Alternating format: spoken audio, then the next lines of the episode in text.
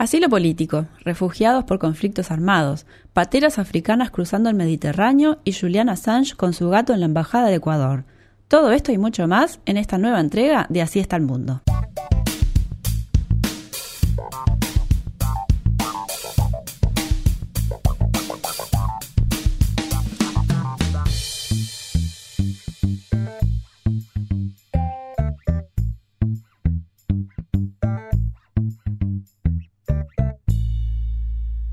Tal escuchas amigos y amigas? Bienvenidos a Así está el mundo. Mi nombre es Silvia y como siempre los saludo desde los hermosos estudios de Radio Camacua. Recuerden que nos encuentran en Twitter como arroba así podcast. En este episodio vamos a hablar de algunos temas escalofriantes que infelizmente afectan la vida de millones de personas de muchos orígenes que por alguna razón u otra se ven obligatoriamente desplazados de sus países, ya sea por conflictos armados, porque son perseguidos políticos o por el simple hecho de querer buscar un futuro mejor. La situación de estas personas se puede categorizar de distintas formas, por lo que vamos a analizar algunos ejemplos para que entiendan las diferencias. Vamos a empezar con el asilo.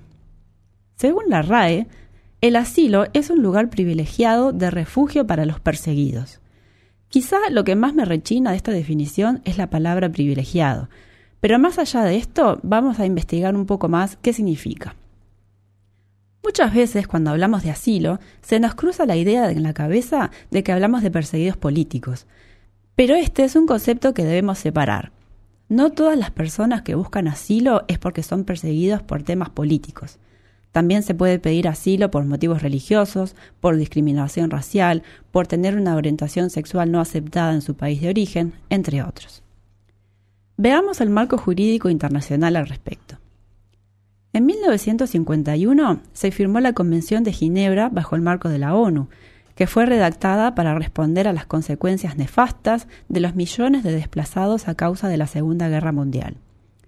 Esta convención también se conoce como el Estatuto de los Refugiados y empieza por algo tan sencillo como definir cuándo una persona puede ser considerada refugiada y cuándo no. Cuando una persona teme por su vida, por cualquiera de las razones que mencionamos antes, tiene el derecho a solicitar asilo en otro país. Hay dos formas de hacer esto en una embajada o mientras se está en otro país presentándose ante las autoridades locales explicando la razón por la cual su vida corre peligro si ha de volver a su país natal. Todos los países que forman parte de la ONU tienen obligación de proteger a quien se presente solicitando asilo, hasta que se decida si se convierte en un refugiado o no. Para que puedan tener un ejemplo práctico, en los últimos Juegos Olímpicos en Tokio se dio que una atleta bielorrusa pidió asistencia a la policía en el aeropuerto de Haneda luego de haber sido retirada de la comitiva por haber criticado a la Federación de Atletismo de Bielorrusia. En vez de abordar el avión que la llevaría a su país de origen, Cristina Simanuskaya se dirigió a la policía del aeropuerto y pidió ayuda. Ella previamente se había contactado con el Comité Olímpico Internacional para explicar su situación, e infelizmente está lejos de ser la primera atleta en esta condición. De hecho, existe una organización llamada Fundación Bielorrusia de Solidaridad Deportiva que apoya a deportistas reprimidos o excluidos por sus opiniones políticas. Alexander Lukashenko, presidente de este país desde 1994, es infelizmente conocido por autoproclamarse, y con razón, el último dictador de Europa. Otra solicitud de asilo muy famosa fue cuando Julian Assange solicitó protección en la Embajada de Ecuador en Inglaterra. Julian Assange es un periodista, programador y activista de Internet que creó en el 2006 un sitio llamado Wikileaks. Nació en 1971 en Australia y ya de joven empezó con problemas con la autoridad, siendo que a los 20 años fue detenido y acusado por acceso ilegal a computadoras, por lo cual tuvo que pagar una multa y fue luego dejado en libertad condicional. En el 2010 saltó a la fama cuando Wikileaks publicó 250.000 informes diplomáticos de Estados Unidos, muchos calificados como abiertos, otros como reservados y algunos como secretos. Esta filtración generó una gran conmoción, no tanto porque se divulgara información vital, sino más bien por el lenguaje soez y por supuesto por el hecho de que información secreta quedase disponible al público. Estados Unidos inició las investigaciones pertinentes y como consecuencia de ello detuvieron a Bradley Manning, entonces soldado de primera clase de las Fuerzas Armadas. Al momento de la filtración, Assange se encontraba en Suecia. Entonces se dio que una chica llamada Anna Ardin lo acusó de violación, y aunque primero se aceptó la denuncia, luego los cargos fueron retirados. Más adelante, otro fiscal reabre el caso sumando dos cargos de acoso sexual por parte de dos mujeres más, a lo cual Assange reconoce las relaciones, pero afirma que fueron consentidas. Igualmente se oculta de las autoridades y escapa del país dirigiéndose a Inglaterra. Esto lleva a las autoridades suecas a presentar la denuncia a Interpol solicitando su captura y extradición. Assange se presenta en una comisaría de Londres, donde es detenido y luego liberado bajo fianza, mientras espera su juicio de extradición. En el 2011, un tribunal autoriza la extradición a Suecia, mientras que Assange manifiesta que teme ser reextraditado de Suecia a Estados Unidos, donde posiblemente lo acusen de espionaje y traición, delitos que pueden ameritar la pena de muerte. Luego de dos apelaciones que llegaron hasta la máxima autoridad judicial británica, por cinco votos a favor y dos en contra, Inglaterra finalmente autoriza la extradición a Suecia en el 2012. Es aquí cuando Assange, quien se encontraba en libertad bajo fianza, se dirige hacia la Embajada de Ecuador en Londres solicitando asilo en calidad de perseguido político. La embajadora confirma su protección, la cual es luego reafirmada por el gobierno ecuatoriano. Mientras tanto, la policía rodea la embajada intimando a Assange a entregarse, ya que había roto la libertad bajo fianza. Nada hubiera querido más la policía británica que tirar abajo la puerta de la embajada y sacar a Assange por la fuerza, pero existe algo llamado Convención de Viena, que simplemente no le permitía hacerlo. En esta convención se declara, entre otras cosas, la inviolabilidad de los locales de las misiones diplomáticas, porque después de todo, se trata de una oficina pública de un Estado dentro de otro Estado. Incluso si una embajada se está incendiando, los bomberos no pueden entrar a apagar el fuego sin la autorización directa del jefe de la misión. Volviendo al caso puntual de Assange, nos encontramos con un lío importante a causa de muchos factores. Primero, entender que tenemos al menos cinco estados involucrados, siendo Ecuador el de mayor importancia porque se convierte en el país que otorga el asilo. Aparte, tenemos al Reino Unido, Suecia, Estados Unidos y también Australia, país de origen de Assange. En el caso de Assange, legalmente es erróneo decir que se trata de asilo. Lo correcto es decir amparo, porque el asilo implicaría que Ecuador hubiese tenido acceso a la información que Suecia le presentó al Reino Unido cuando solicitó la extradición, y que hubiera podido analizarla para tomar una decisión. También se hubiera tenido que negociar un salvoconducto de salida para poder recibir a Assange en Ecuador, entre otros detalles. Recuerden algo muy importante que explicamos en el primer programa, la diferencia entre Estado y gobierno. El Estado de Ecuador existe y existirá tal cual lo conocemos mientras sus ciudadanos así lo deseen, pero el gobierno de Ecuador es lo que va a variar. Cuando Assange se presentó en la embajada, el presidente de Ecuador era entonces Rafael Correa. En el 2012, finalmente Ecuador le concede asilo político, declarando que si es devuelto a Suecia, Eventualmente la extradición a Estados Unidos será un hecho, donde sería juzgado bajo condiciones ilegales. Cito, la evidencia jurídica muestra claramente que, de darse una extradición a los Estados Unidos de América, el señor Assange no tendría un juicio justo, podría ser juzgado por tribunales especiales o militares, y no es inverosímil que se le aplique un trato cruel y degradante y se le condene a cadena perpetua o a la pena capital, con lo cual no serían respetados sus derechos humanos. Cuando Rafael Correa deja de ser presidente de Ecuador y asume Lenin Moreno, la situación de Assange comienza a cambiar por varios factores.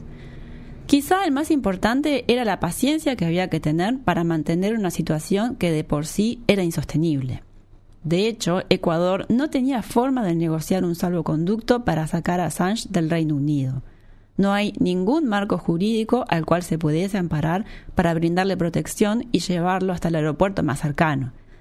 También hay que tomar en cuenta otros detalles, como el comportamiento de Assange durante su estadía en la embajada. En varias ocasiones le cortaron el acceso a Internet como forma de castigo por incumplir las normas de convivencia, aunque se le permitió tener un gato, al cual Assange le creó una cuenta en Instagram, logró vender remeras con su foto y también generó empatía con su causa, mediante la publicación de fotos del lindo menino que se sentaba en su falda mientras Assange atendía a la prensa. Para los que están preocupados por el paradero del gato, no se sabe exactamente dónde está ahora, pero sí sabemos que dejó la embajada. Lo más probable es que haya sido adoptado por algún amigo de Assange.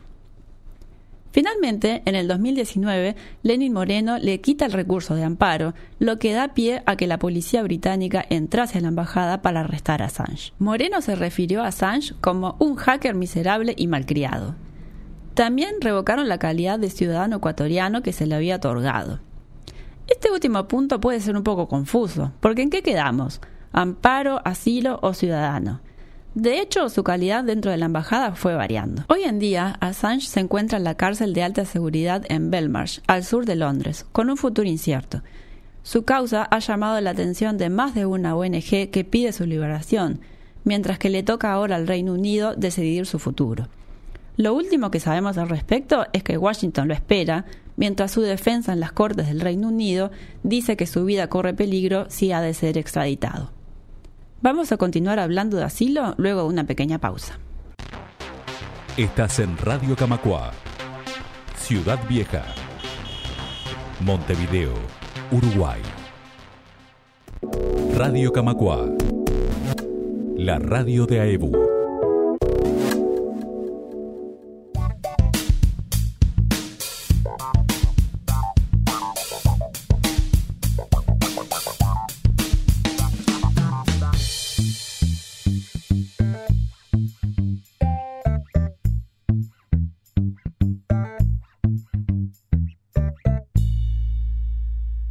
Amigos, bienvenidos nuevamente a Así está el mundo. Vamos a hablar ahora de una problemática mundial muy grave que se da puntualmente cuando cruzan el Mediterráneo las pateras africanas rumbo a Europa, con gente buscando un mejor sustento de vida o escapando de conflictos armados, por mencionar algunos causales. Una patera es una embarcación pequeña, de fondo plano, sin cubierta y de poco calado que se usa para la pesca en aguas poco profundas. Estas personas que cruzan de forma ilegal arriesgan sus vidas y pretenden llegar a algún país miembro de la Unión Europea para una vez estando allí aplicar una solicitud de visa. Claramente por una cuestión de cercanía es más probable que terminen en las costas de España, Francia o Italia. Sin duda que todos preferiríamos que pudiesen viajar por avión, pero eso implicaría obtener una visa previa a la salida de su país de origen, algo que les es casi imposible de conseguir. También está el factor monetario. Es más barato pagar un lugar en una patera que un billete de avión. Según la Organización Internacional para las Migraciones, la vía marítima es la elección por falta de alternativas válidas. En diciembre del 2020, el diario La Vanguardia le hizo una entrevista a un joven que se hace llamar Akram, quien vive de traficar migrantes africanos a Canarias. Sus ganancias son aproximadamente 35.000 euros al mes. De hecho, según su testimonio, no trafica negros, sino marroquíes, porque los negros no son de fiar. Este es un negocio de vida o muerte. Los traficantes arriesgan sus vidas casi tanto como los que cruzan en pateras, porque vamos, esto es claramente una mafia. Si llegan a ser delatados, probablemente estén muertos antes que la policía llegue a interrogarlos para una investigación formal. Más o menos el pasaje en patera cuesta unos 2.500 euros desde Marruecos. Al piloto se le paga unos 5.000 euros y se aseguran que sea una persona con doble nacionalidad para que pueda salir de España sin problemas.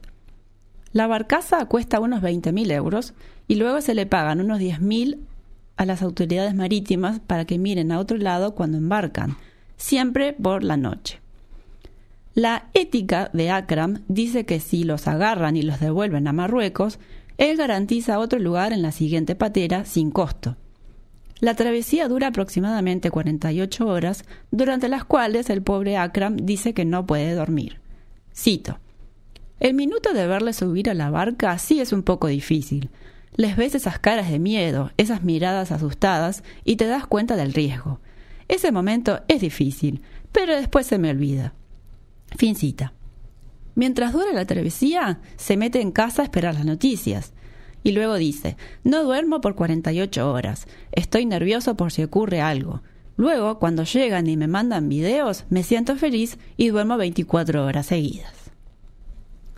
Quizá también recuerden la tristísima foto de un niño sirio que había fallecido ahogado cuando él y su familia intentaron cruzar por mar a Turquía. Tanto él como sus pequeños hermanos fueron víctimas de la guerra civil siria, que llevaría al menos otro episodio entero para explicar.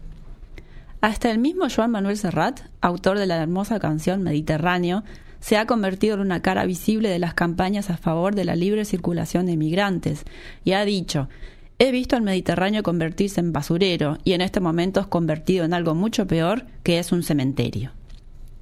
Quizá recuerden algunos programas atrás mencionamos algo sobre Médicos Sin Fronteras. Médicos Sin Fronteras desde el 2015 patrulla el Mediterráneo en colaboración con otras ONG y disponen de clínicas en sus barcos para atender a personas que hacen la ruta de Libia a Italia, una de las más mortíferas del mundo. En estas clínicas a bordo tratan muchas infecciones respiratorias, hipotermia, deshidratación y mareos.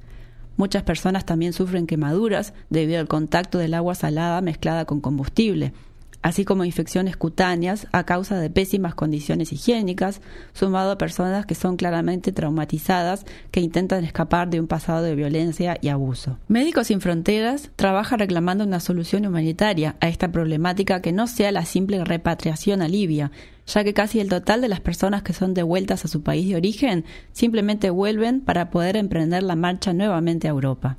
Muchos de ellos logran llegar a Italia luego de varios intentos de haber cruzado ilegalmente por mar. Y les cuento algo por si no sabían.